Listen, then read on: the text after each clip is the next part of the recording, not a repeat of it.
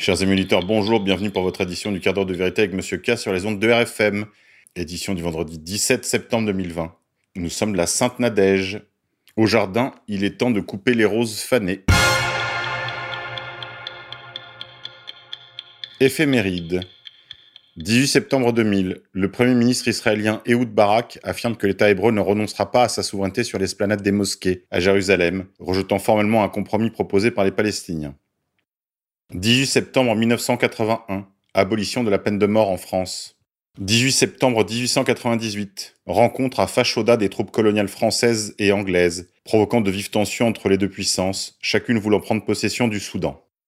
18 septembre 1860, les troupes républicaines italiennes de Cavour battent l'armée pontificale à Castelfidardo. 18 septembre 1759, la France abandonne son empire colonial nord-américain à l'Angleterre et à l'Espagne. Politique française. Débilité. Les cas contacts de cas contacts ne sont pas des cas contacts. Qu'a voulu dire Olivier Véran? À l'occasion de son point hebdomadaire sur la situation sanitaire, ce jeudi, Olivier Véran a rappelé quelles étaient les règles en vigueur pour les personnes considérées comme cas contacts. Vous avez été à proximité d'une personne contaminée par le coronavirus, vous êtes peut-être alors ce qu'on appelle un cas contact. Peut-être car pas nécessairement. Les personnes contacts sont celles entrant dans un cadre bien précis. Ainsi, croiser brièvement un malade du coronavirus dans la rue ne fait pas de vous un cas contact, surtout si vous portez un masque et encore moins si lui aussi. Les cas contacts de cas contacts ne sont pas des cas contacts, a notamment souligné le ministre de la Santé. Bon bref, vous aurez compris, c'est le règne du bureau. Tout est faux et ils ne savent même pas mentir correctement. France d'après. Un rapport parlementaire recommande d'étendre l'accès à l'avortement jusqu'à 14 semaines de grossesse. Chaque année, entre 3 et 5 000 patientes sont contraintes de se rendre à l'étranger pour avorter, la limite des 12 semaines imposée par la France étant déjà franchie. Un rapport propose de repousser la limite légale pour pratiquer un avortement chirurgical de 12 à 14 semaines de grossesse. Et ce, pour éviter que l'avortement ne soit un parcours du combattant, entre guillemets, rappelle la délégation aux droits des femmes à l'Assemblée nationale. Les co-rapporteurs Marie-Noël Battistel du PS et Cécile Muscotti de La République En Marche, ainsi que la présidente de la délégation, Marie-Pierre Rixin, ont plaidé pour un allongement des délais afin de garantir une vraie liberté de choix, et préserver la santé des femmes qui recourent à l'IVG, les. Les députés estiment en effet que 3 à 5 000 patientes seraient contraintes chaque année de se rendre à l'étranger, notamment en Espagne et aux Pays-Bas, afin d'avorter une fois les 12 semaines écoulées. Cette disposition, qui fait l'objet d'intenses débats éthiques et politiques, a déjà été rejetée à plusieurs reprises. En mai, le Sénat avait notamment refusé un allongement temporaire des délais d'avortement pendant la durée de la crise du coronavirus. Lors de l'examen du rapport, Marie-Noël Battistel a précisé que les différentes mesures présentées feraient l'objet d'une proposition de loi prochainement déposée par la délégation. Marie-Noël Battistel a par ailleurs appelé à supprimer la clause de conscience spécifique à l'IVG. Elle permettrait d'éviter de stigmatiser l'avortement et s'accompagnerait d'une obligation de réorienter la patiente vers un autre soignant, inscrite dans le Code de la santé publique. Le nombre d'IVG en France est relativement stable depuis 2001 oscillant chaque année entre 225 000 et 230 000 avortements, avec environ un avortement réalisé par un peu plus de trois naissances. Un véritable génocide. Inculture de masse. Le rappeur Frisk Corleone lance Rien à foutre de la Shoah. Alors que le premier album du rappeur Frisk Corleone était un vrai succès commercial, il est également au cœur d'une polémique sur Twitter impliquant la LICRA et le ministre de l'Intérieur Gérald Darmanin. Les textes du rappeur seraient empreints d'antisémitisme et de conspirationnisme. L'antisémitisme et le complotisme seraient devenus des produits de vente populaire. La menace fantôme, le premier album du rappeur Frisk Corleone, sorti le 11 septembre dernier. évidemment, la date n'a pas été choisie au hasard. Si le rappeur des Lilas n'est pas forcément connu par un grand public, les chiffres de vente de LMF, la menace fantôme, en seulement trois jours sont éloquents. 15 325 exemplaires de son album se sont déjà vendus et les écoutes explosent en streaming. Sur Spotify, il a déjà été écouté 5,2 millions de fois en 24 heures. La plupart des titres de LMF sont entrés directement dans le top 50 français, à l'image d'un morceau d'ouverture, Frisrael, qui culmine à la deuxième place. Freeze Corleone est un véritable phénomène en cette fin d'année 2020, une consécration auprès d'un public jeune pour un artiste longtemps resté confidentiel, mais qui a su fidéliser de plus en plus d'auditeurs autour de son style bien à lui, sombre, cru, subversif. Personnellement n'aimant pas le rap, je m'en remets à la vie de mes confrères.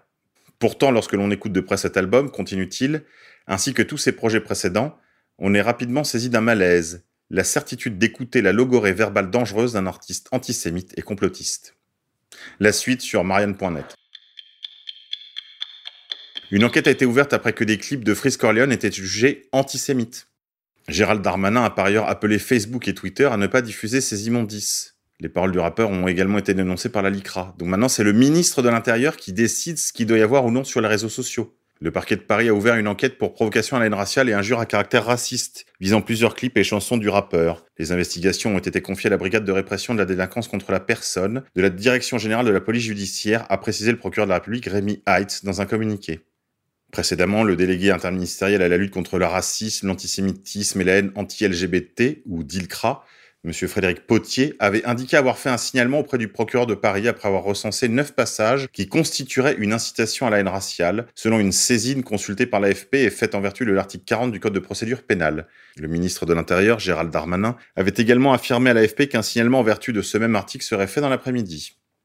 que c'est beau tous ces fonctionnaires drapés dans leur belle conscience qui font des signalements euh, conformément à l'article 40 du Code de procédure pénale.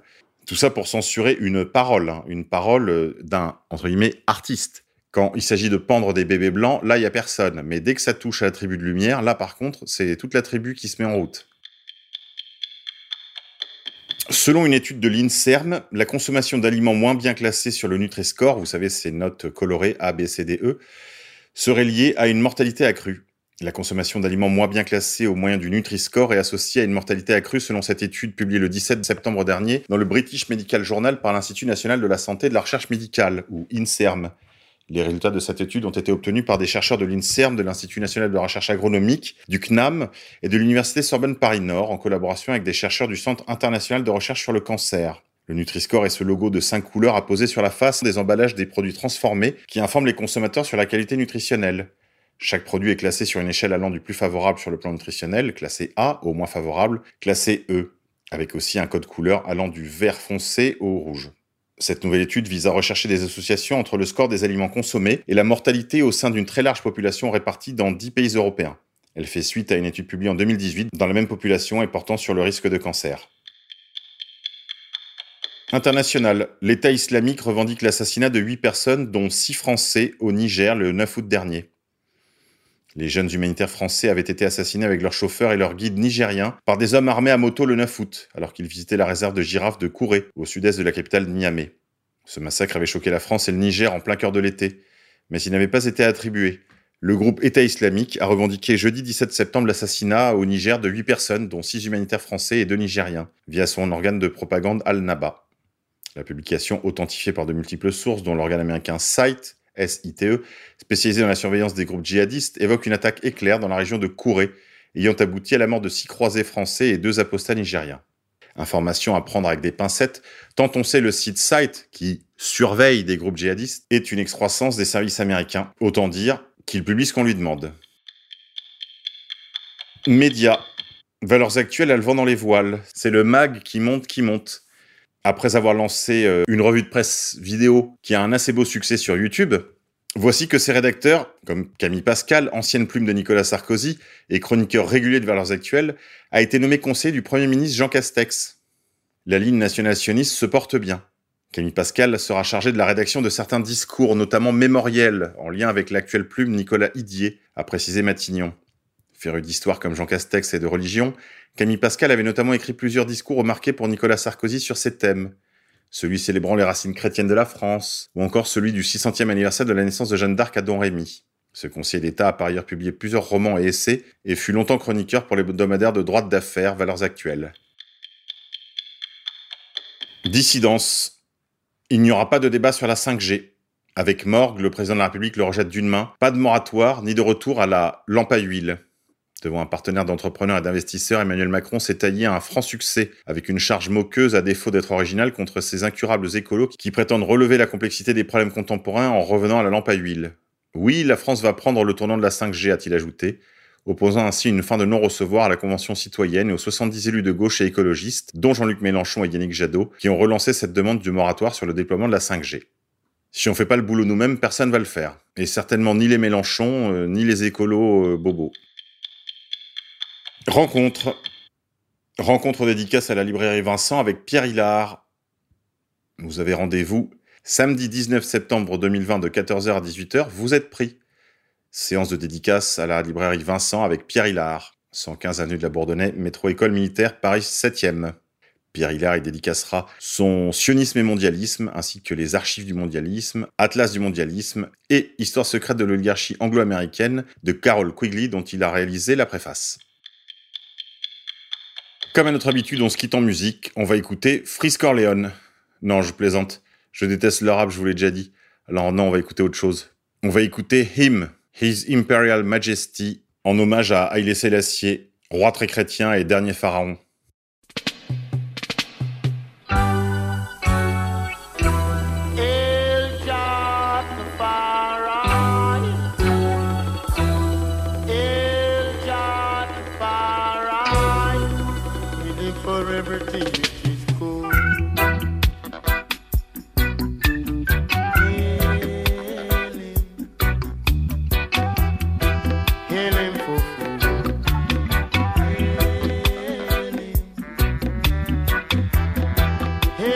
shelter.